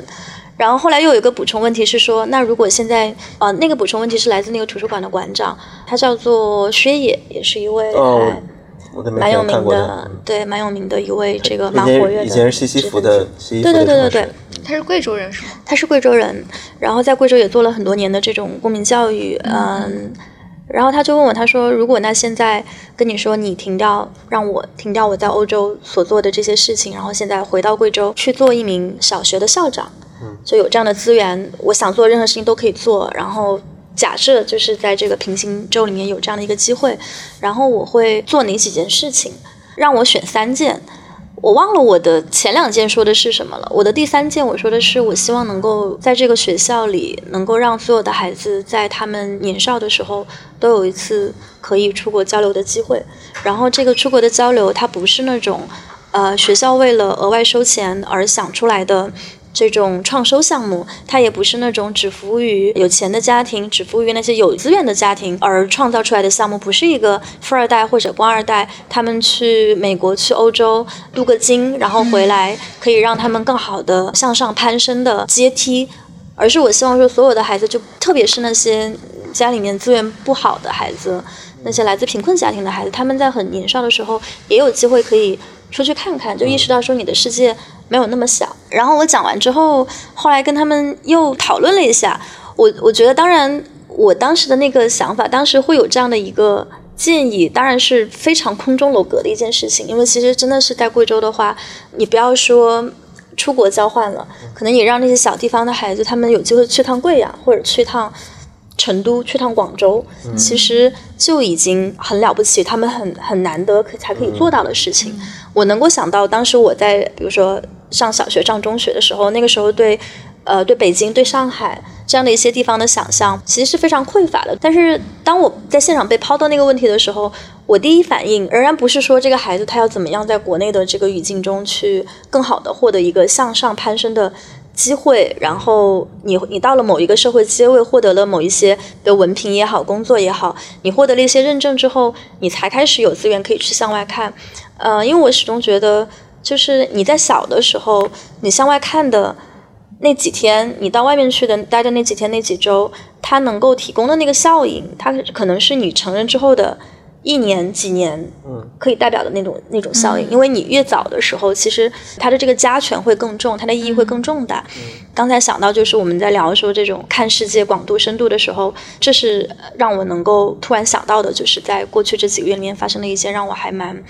呃，印象深刻的一个故事。当然，这后面我觉得肯定有一些有一些这种特权的原因。因为当我们再去谈论说你能够去到达多广的世界的时候，其实它背后已经有很多的特权的成分在了。但是另一个方面，在那些刚才常老师说对这种沉迷于广度的生活提出了一种反思，然后也提到说，可能很多人现在在更广大的这个人群当中，大家其实需要争取的是一个。我们先能够去到达更广的世界的视野，这种意识，然后这样的一种资源。对，我觉得刚才小学校长问的那个其实很深刻，而他提到的另一面就是你要先卷，之后才有不卷的获得不卷的通行证和自由。这个其实非常深刻，而这恰恰也是过去几十年发展的合法性。嗯，就是发展本身的合法性，也就是说，你从从没有从一无所有到你拥有一些基本的教育权、流动权。发展权之后，再获得一些，比如说欣赏文学艺术、追求无用之用的一些优势，或者说你到了一些顶尖的教育资源，获得一些顶尖教育资源之后，你才拥有把无用之用当做追求的一些特权。而它的背后是因为绝大我们要承认，可能在人群中绝大多数基础的人都不认同这个逻辑，恰恰就是因为发展的优先级。就是发展本身的合法性，如果没有过去几十年这种发展的带来的呃变化带来的改变的话，可能我们都没有一个语境去谈论不卷的自由，那都那都可能都不能被视为一种卷，而是发展本身争取发展权。所以说，我觉得它的背后其实是过去几十年的一个巨大巨大的惯性。我其实我其实不知道最好的答案是什么，但可能就像你刚才说的是。我们恰恰是跳出来，获得了不卷的权利的人，有足够的空间和责任去批评发展的惯性背后的暗面，或者说卷的背后的代价和暗面。这种批评不意味着不要求人发展，不要求人竞争和卷，而是指出它的问题和暗面，是让我们对于这件事情本身，我们付出了多大代价，无论个体还是社会的。很重要的一个因素，还有一点是说，是不是我们发展的类下一步是说，我们获得了一定程度发展之后，是不是所有人一定要经过先卷和先卷了之后才能够获得不卷的自由？人能不能一开始就有一些人可以选择不同的选项？这还是跟刚才咱们聊到丹麦和荷兰社会的这样一个状态，就人一定要经历先竞争，先把别人击败，先谋求发展，先成为。更好的阶层和竞争序位之后，才获得。那这样的游戏逻辑是是有问题的。所以说，我们只是指出这个游戏逻辑本身的代价、暗面和问题，而不是说这个游戏不应该发生。就像刚才那位那位校长提到的，如果这个游戏不发生的话，那无数的这些孩子们如何获得他们不卷的通道呢？对。所以说，我觉得我们的功功用其实是指出这些这些一个。问题和代价，而不是说否定这个发展，因为否定发展就没有下一步了。对我当时给到的一个也挺简短，我觉得可能也不一定非常有说服力的一个一个答案，就是一个回答对那个问题，就是我说我们可以卷，但是我觉得作为教育工作者，作为我们的校长，作为家长，就作为这种社会里面的成年人，我们应该有一种意识，就是这个卷它是有问题的，就是你要你不能。把这个卷或者说它的这种东西给百分之百的合理化和内化，有时候你需要把它部分的合理化，就是这样才能够合理化说你现在你现在要需要一定为什么需要去通过高考，为什么一定需要进入一个更好的大学，呃，为什么需要去呃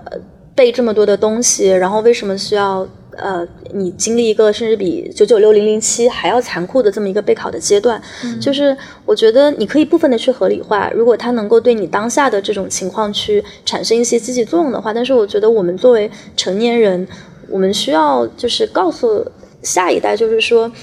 人生还是有另一种可能的，只不过现在那种可能它的选项还没有出现在你的面前，但是呃，当你觉得就是。这种卷，当你对这种体制产生疑问、产生怀疑的时候，呃，不要觉得说这是你的问题，因为，嗯，这个卷它并不是从来就如此，它没有一个说不庸置疑的一个合法性在那里。对你仍然要完成，你知道那是个游戏，你要完成这个游戏的要求，但你知道这个游戏是有问题的，而我们这些人的。对责任之一就是指出这个游戏的暗面和问题。而且我觉得可能回答这个问题也是看你是从哪个视角去回答这个问题。比如说从教育工作者的角度，那我觉得老师可能可以先从不要告诉学生说只要考上大学了，那你们的人生就会一帆风顺开始。我们有多少？啊，孩子的成长经历是听着这句话长大，然后他发现考上大学的，人生只是更艰难。之后他发现自己其实被骗了。那这一套游戏规则到底是如何设定的？我要怎么去打这个游戏规则？而且我也观察到，最近这几年的社会趋势其实是反内卷的。所以，当你在教育系统里面卷的时候，你出来面对的是一种大家反内卷的情绪。以及我也在想一个。就在中国现在这个社会，其实我觉得阶级分化已经，呃，阶层流动已经更加固化了。所以很多时候我会觉得，当一个资源其实没有那么强的小孩，他去跟人卷的时候，他是永远都卷不过的。所以如果你只是在一个赛道上去奔跑，那永远是一个没有终点的赛道。你只有可能，我觉得可能你只有可能去真的探索自己的热情，你才可能在你的那个热情的赛道。当然，我不喜欢用赛道这个词啊，就你在你热情的那条路上去开辟一个非常另辟蹊径的，让人觉得呃，让人觉得 surprise，让人觉得 impressive 的一个人生道路。正好今天录这期节目，早上的时候，我不知道你们有没有看那篇文章，就是讲一个人可以飞舞到什么程度，然后讲的就是一个只考上了中专的一个小孩儿，然后他。你去看他过去的人生历程，他其实也是有在不断的努力，想要嵌套到这个社会的呃卷的体系当中来的。比如说他努力的去学这个车辆维修，但是后来发现自己在所有的事情上，所有这个系统要求做的事情上，他都失败了。他都是，他都他努力过，但他失败了，而且他很平庸，所以他就决定开始用非常低的生活成本啊，只躺在自己的出租屋里，直到他躺到最后没有一分没有一分钱。的时候，他把自己的家里的家当，还有原本的电脑都卖掉，然后又赚了四千块钱，然后继续躺在户外的帐篷里面。那你其实去看这个人他的生活细节的时候，你会发现他其实是个对待生活非常认真的人。因为因为一般的啊这种定义下，那你就成为了流浪汉。那一般流浪汉他的生活可能是不太体面的，他可能是。也不会顾上自己做饭要做什么，或者你每天生活要怎么样。但他的生活其实是非常有规律的，他甚至会每天把他做饭的那口锅都擦得非常亮。所以其实这样的人他是有非常多的生命的闪光点的。包括他后来他有个妹妹，然后他妹妹想要去呃考一个呃成人考试，要交三千块钱，然后他就为了他妹妹去开了一个月的这个呃美团车。呃，送外卖，然后把钱转给他妹妹。但是在这样的人，这样的人在中国社会下确实不被承认、不被欣赏、不被看到的。为什么没有这样的空间可以容纳这样的人好好的存在着？比如说，他就想这样的生活，可是他也会不断的面临被城管驱逐的命运。那他如果被驱逐了，他应该去哪里？如果他只是希望不给社会添乱的这样子的平静的生活下去，其实我们的社会空间是没有这样的一个。一个一个空间可以给他们自在的探索、自在的生活的。然后第二个就是，我觉得就反思刚刚庆提到这个问题的时候，我想到我自己的成长历程。我觉得我的成长过程当中是有一些特权的，但是与此同时，我觉得在我成长那个过程当中，好像也是一个呃中国跟世界的交流更加频繁，就甚至是我家那种小城市，我们在初中、高中的时候也会有一些。大大小小的去外面看世界的机会，有可能是政府之间的交流机会，呃，可能不需要学生家长自己出钱的。然后到大学的时候，当时我们还有一些公民社会的行动，是让不同学校的学生，不管你是读的重点大学也好，还是二本的学生也好，可以去参与一些博雅教育，就是在暑假、寒假的时候参与一些博雅教育的机会。那在我的成长过程中，这些机会都是可以接触到的。但是我不知道现在的小朋友。呃，或者是学生还有没有机会能够去通过这样的方式获得一种 alternative 教育的机会？比如说，我现在在看到微信公众号上发一些哲学课、历史课的时候，那通常都是七千块钱、一万块钱，那显然就不是一个普通的家庭可能可以轻易的支付得起的。但在我成长的那个时期，我觉得很多都是以一种非常公益的性质去连接起来的组织，确实在大环境上和在个体上都都有很多变化。过去这十几年。刚刚才想到这两天人物有一篇报道，讲那个在云南的一个一个文学课，一堂文学课，云南师范大学一个文学课，那位呃姓林，我现在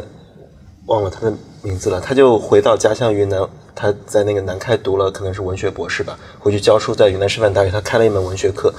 呃，这个文学课当然全国各地都有很多，这个特别之处在于他的学生绝大多数百分之九十都是要到云南各个州去成为语文老师的。嗯，中学或小学语文老师，可能是中学语文老师。呃，因为他是培养这个教师的，因此呢他那个文学课不做那种讲，他就共读一本小说。但跟我们刚才说的这个很相关的，很有意思，跟刚才那个小学校长问的很像，就是他给这些学生讲完非常文学性的呃共读，然后文本细读，然后大家都。得到了文学带来的滋养之后，他们走出教室之外，就在谈论考研、考公、考编怎么办。然后，并且可能有些学生就不得不，比如说没有太好的工作机会，不得不到很偏远，可能都快到中缅边境的地方的一些州去当老师，可能都要从做校长的那个车才能到城里的那么一个边远的位置。于是，这个文章其实就他把大家好奇的这个问题问了出来，就是那文学有什么用？就是你在这里上了一堂非常棒的，呃，大家共读文学课一学期，文学的字样有什么用？它解决不了考编、找工作、考研的问题。这些学生还是去到边远地方当小学老师。但是，包这位老师，包括可能一些学生，他们追访了一些已经毕业去到各个地方当语文老师的这些学生，你会发现。他们那学期或那两个学期上这门课的那些经历，给他们带来不能改变命运。这跟刚才咱们说的这个，他不能改变你要加入卷的游戏，获得竞争序位的命运。但是他给你人生中间加入了一些一些多元的质感，嗯，和一个不同的埋下了一个不同的种子那个因素，而那个东西在一些瞬间会发生作用。比如说，他成为语文老师之后，他在教他的学生的时候，他认为文学本身是重要的，而不是说考试。他于是很有意思，他有一个学生毕业了，现在是高一的语文老师。他把要求应试的那些东西该做的都做到，他准备一套教案，同时呢，他准备一套真正进入小说和文学本身的一个教案，让学生感受文学的滋养。就是该做的事儿还是做，因为要考试。也就是说，它没有什么用，因为它不是一揽子的改变命运、改天换命的，或打破这个卷的竞争齿轮的东西，而是说它给你加入一点点的滋养，让你在一些危机的精神危机的或遇到挑战的过不去的状态的时候，是兜住你那一下，让你有一个文学性的感受和和瞬间。我想，这可能是。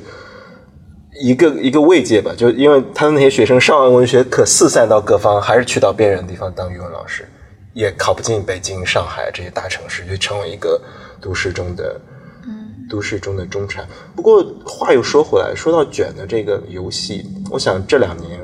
我不知道这个游戏好像也进入了一个危机危机之中，就是因为咱们之前一期我跟张律导演呃聊的时候，他提到一个很有意思的点，对我挺有启发，就是就是他说。我们总有人会落伍，就是我们现在看了那些落伍的人、不合时宜的人，然后跟不上时代进步逻辑的人，我们觉得啊，他落伍了，不能够跟上时代的进步的逻辑，他是个有点奇怪的人。但他说，我们所有人都有一个情境会成为那个落伍的人，因为进步的逻辑太强大、太快了，我们总有那个瞬间，我们都会被抛下。所以，但是我们在日子好的时候。注意不到这一点的，所以说我说说回到这一点，就是说，我不知道近两年这个卷的逻辑好像来到了一个危机的时刻，就大家精神上都有一种说它不太对，但是那个出口还没有出现，但是大家都感觉到说，因为当日子好的时候，你生活中是有很多问题卷给你带来很多压力、竞争的东西，你觉得虚无之处，但是只要前方还有一个可以为之竞争，呃，可以值得你奋斗和争取到的新的东西。你就可以忘掉现实中的现实竞争带来的一些负面的东西。但如果那个东西没了呢？如果那个承诺你更好的、更新的、更进步的前景消失了之后，那人的精神、人的这种精神的状态能安置到哪里去呢？所以我觉得，好像我们现在看到了一个危机，但仍然没有看到出口。但我觉得大家隐隐之中感觉到，包括最近新闻中有很多这种精神危机的。呃，状况，年轻人的，年轻人的自杀，高高中生在天津，好像一个月什么五连跳，嗯，就是从年轻人到到进入社会之后的成年人的这种普遍的精神危机。我觉得就是因为前面那个前面那个齿轮停了，就是不断的承诺你、诱惑你有新的东西，你只要奋斗就有一些新的利好的东西慢了下来，机会少了，变少了，人们开始想，哎，好像不太对。但是 what's next？就是那种 alternative 的替代性的东西是什么？好像还没有出现。对，所以，我我的感觉也是这次回国看了一圈之后的一个感觉，跟不同行业的朋友在聊天，我觉得现在其实那种感觉是更让大家知道说这东西有问题，但是惯性还在向前跑着。然后以前的时候，当你问他为什么卷，大家为什么工作这么辛苦、这么刻苦，大家有一种很自洽的一种说法。有奖赏嘛？前面有奖赏。对，你看我这个怎么怎么一年这个年薪多少，然后外快在多少，对，然后呢明年就可以再换个大房子，然后后年又可以怎么怎么样？就是我觉得那种路径是，呃。比较清楚的，虽然可能也不一定，就是那在那个时候，它很有可能也也只是一个饼。但我觉得很多人只要有足够多的人相信那个饼它的存在，相信它是一个真的饼，对它。可能因为很多人在那些年里面，确实也看到身边有一些朋友是通过那样的路径获得成功的，包括像比如说一四一五年创业大潮那几年，有多少人就通过这种只有一个点子，然后去套到一大笔钱，然后最后上市的这样的经历也是有。呃，但是我我仍然相信。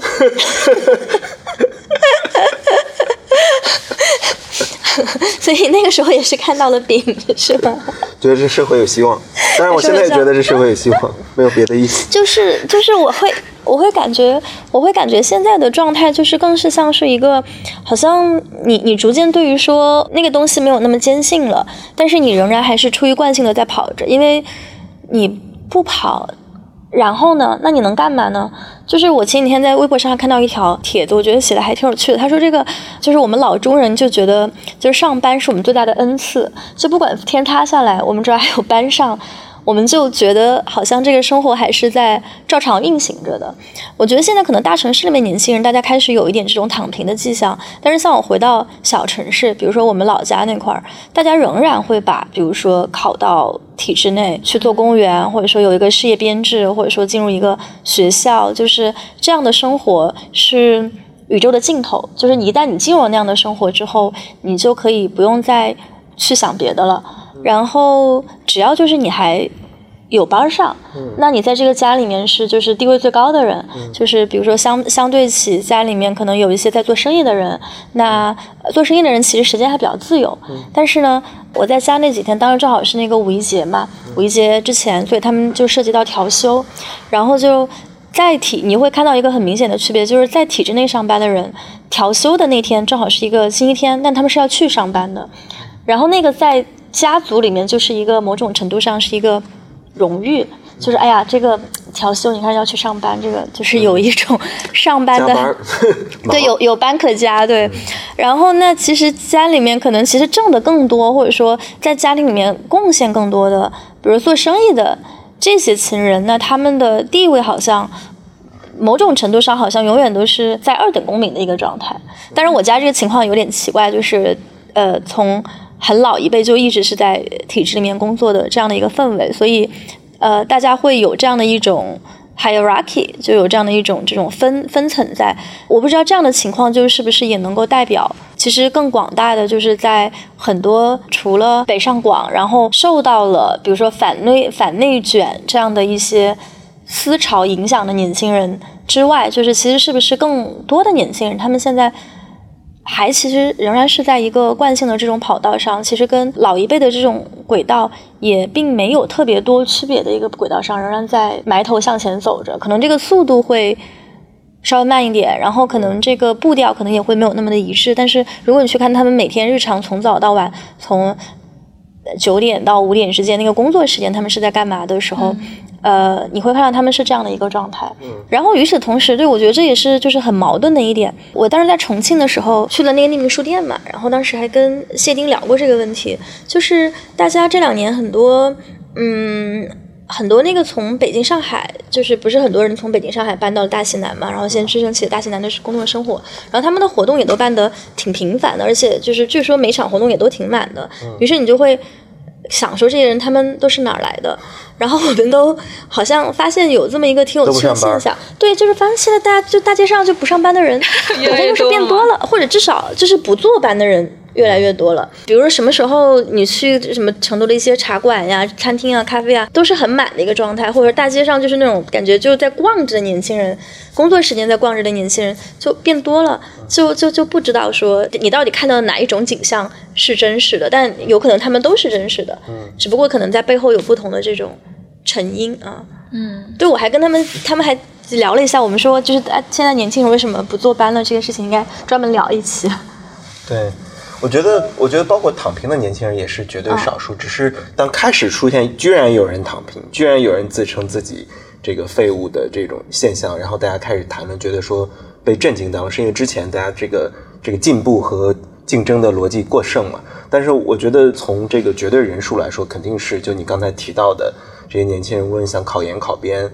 呃，上岸，嗯，这样的在人群中，我们就是说统计学意义上的肯定是要绝大多数的，我相信。就是真正躺平的人是很少，因为你躺不下来。嗯，躺平也是个特权。所谓的真正意义上的躺平，对对，因为你如果你能躺平的话，起码说明你自己还能维持生活，然后你周围的人、你的亲人可能没有那么紧迫的一个需求，需要说你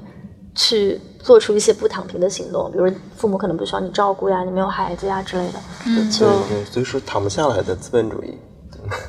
资本主义是不会让你躺下。可以一阵一阵躺。对，我觉得这个又起来了。这个现象肯定还是少数。我觉得最后我再分享一个小故事吧，也是这次我们开始说到说这这期的这个主题，然后这期主题是什么？美家。对，这期的主题非常 非常此处请让背景音乐响起来。谢谢剪辑师。没有，是一个是一个我自己觉得这次也是呃，在经历了很久之后又。回到国内嘛，然后之前在节目里面也聊过，就是说去年新冠疫情的时候，其实当时有一些家人就健康也挺堪忧的，然后一度病危，所以这次回去我在家里面还特意待了一阵子，然后跟我奶奶住了几天，然后我爷爷是去年啊秋天的时候过世的，不是因为新冠，但他当时过世也非常的突然。呃，然后他过世之后，就是我奶奶就啊一直在一个人住，他们在一起也是很多年，几十年吧。过世之后，我其实还一直挺担心我奶奶的状况，就是我很担心说他们在一起那么多年，突然一下子一个人没了，可能就相当于说你的一个器官没了那种感觉。所以这次回去跟奶奶住了几天。然后就每天会跟他聊一些，就是我工作上的事儿。其实我奶奶是一个还挺喜欢看国际新闻的人，她也是很早年的时候，她爸爸也就是当时也很重视她的教育，所以她在年少的时候也接受过非常完整的教育，在她那一代人来说还还挺难得的，所以她现在也一直。呃，可能是我们家里面唯一一个我可以跟他聊我工作的人。就我家里面所有的其他人都不知道我在干嘛。我妈就是觉得我为什么在做一个就是那个没有五险一金的工作，然后 也不知道就是说你整天就是微博是什么，然后播客是什么，就完全没有概念。但是跟我奶奶还能稍微聊一些，所以我就有一天就给他。看了一下，就是我之前做过的一些报道，包括当时去采访的一些难民，给他看了一下之前在黎巴嫩拍的一个片子，然后在乌克兰边境当时写的一些报道。然后我就那天就吃完饭，然后我就得给他放，用那个 iPad 平板，因为手机上就看的不清楚，然后电视上也没有办法放。对，就我觉得可能对老一辈人来说，只要不上电视，这个东西好像就总是有一点。不存在，不存在，就是没有那么上报纸也可以，呃，上报纸也可以，对，就没有那么没有那么没有那么正经，然后就是感觉不是一个正经的活儿。但是后来就给他在那个 iPad 上放了一下，然后他就看到，就是我给他讲说那些人逃难时候的情景，就包括在黎巴嫩和叙利亚边境，当时了解到的一些这个难民的故事，嗯。一些很小的小女孩就跟着他们的妈妈一起跑，然后可能中间还要睡过那个羊圈，可能也睡过大街，最后才找到那种庇护所的这样的经历。然后我奶奶就一下子就突然很动容，然后就给我讲了一段我自己可能之前甚至都不知道她有过的经历。她就讲她当时，呃，她是个湖北人，然后大概三四十年代的时候，她那个时候正是就是一个。小孩的一个年纪，然后那个时候日本人来了，然后他就被迫就是跟着他爸爸还有他家里面的哥哥一起逃难。然后他就讲说，当时日本人来的时候，那种很恐慌的一个情绪。然后他们也是逃离他们那个镇子的时候，每天都要去找一个新的可以逃难的地方。然后当时也是住过很多很艰苦的牛棚，在荒郊野地里面，只要不太容易被发现的地方，都可以被他们当做一个可以暂时居住的一个场所。所以他就一下子想起了自己当年就是做这个。战争难民的一个经历，然后想起说当时后来，反正战事就是一直停停走走嘛，再到后来，他爸爸仍然觉得就是一个女女孩子就是留在湖北，他不是武汉的，留在湖北是一件特别危险的事情，于是就当时就托他的一个远房亲戚，把他带到了重庆，然后当时重庆是这个啊是战时候的一个对这个首都嘛，然后觉得那里会更安全。于是就把他带到了重庆，让他在那里接受了教育。所以他当时接受教育的一个背景，其实现在回过头去看，觉得是挺挺难的一个事儿。当然也是有一定的这个特权，家里面当时有这个财力可以送他去接受教育。但其实另一个方面，他是为了就是逃离战争，然后才获得了这种去接受教育的一个一个权利。如果当时不是因为那个战争，她可能就也跟很多的其他的当时那个年代的女性一样，会在那里一直照着原来的这种轨迹去去生活着。就也让我想到当时在黎巴嫩边境见到的很多的那种女性吧，就是说这个战争的到来打破了很多东西，但是可能同时也重建了很多东西。然后那是我自己当时回家那些日子里面。还挺感慨的一个时刻，就是我觉得这么多年我在欧洲，然后在做国际新闻报道，做着一些好像看起来挺 fancy 的事儿，什么给中文世界解释国际上正在发生的事情，解释这个世界，就是你可以有很多很 fancy、很高大上的一些说辞，去描述你的工作，去建立说你跟你在你所在做的这个事业的联系。但是我某种程度上其实又一直是感觉挺飘的，因为我觉得对于我来自的那个地方，对于我身边最亲的家人，我一直很难去把我现在身处的这个世界和他们在的那个世界去建立一个联系。但是是在那个时刻，就是当我给我奶奶去看，就是当时拍的叙利亚难民的那些视频片段的时候，然后她开始给我分享说，她作为一个上一辈的老人，一个。事实上，经历过战争的老一辈的中国人，他在那个事情里面，他在我的报道里面看到的一个共情，所以是那个点上，在那个时间点上，就我一下子，呃，也是感觉到，哦，好像是在那个时刻，我才真正的重返了故乡。我在家的最后几天，就正好又是那个爆发流感嘛，国内爆发甲流，所以在我走的时候，呃，我奶奶后来也就感染了甲流，然后我后来因为要去赶飞机，就是先赶高铁再赶飞机，然后回欧洲，所以后来走前都没有再能够见到她。对我还希望，对，就是呃，下一次再回去的时候，可以再把这样的对话继续下去。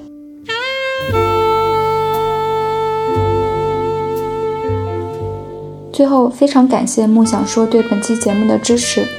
在 Show Notes 大家就可以领券购买梦想说的这一款舒适枕头。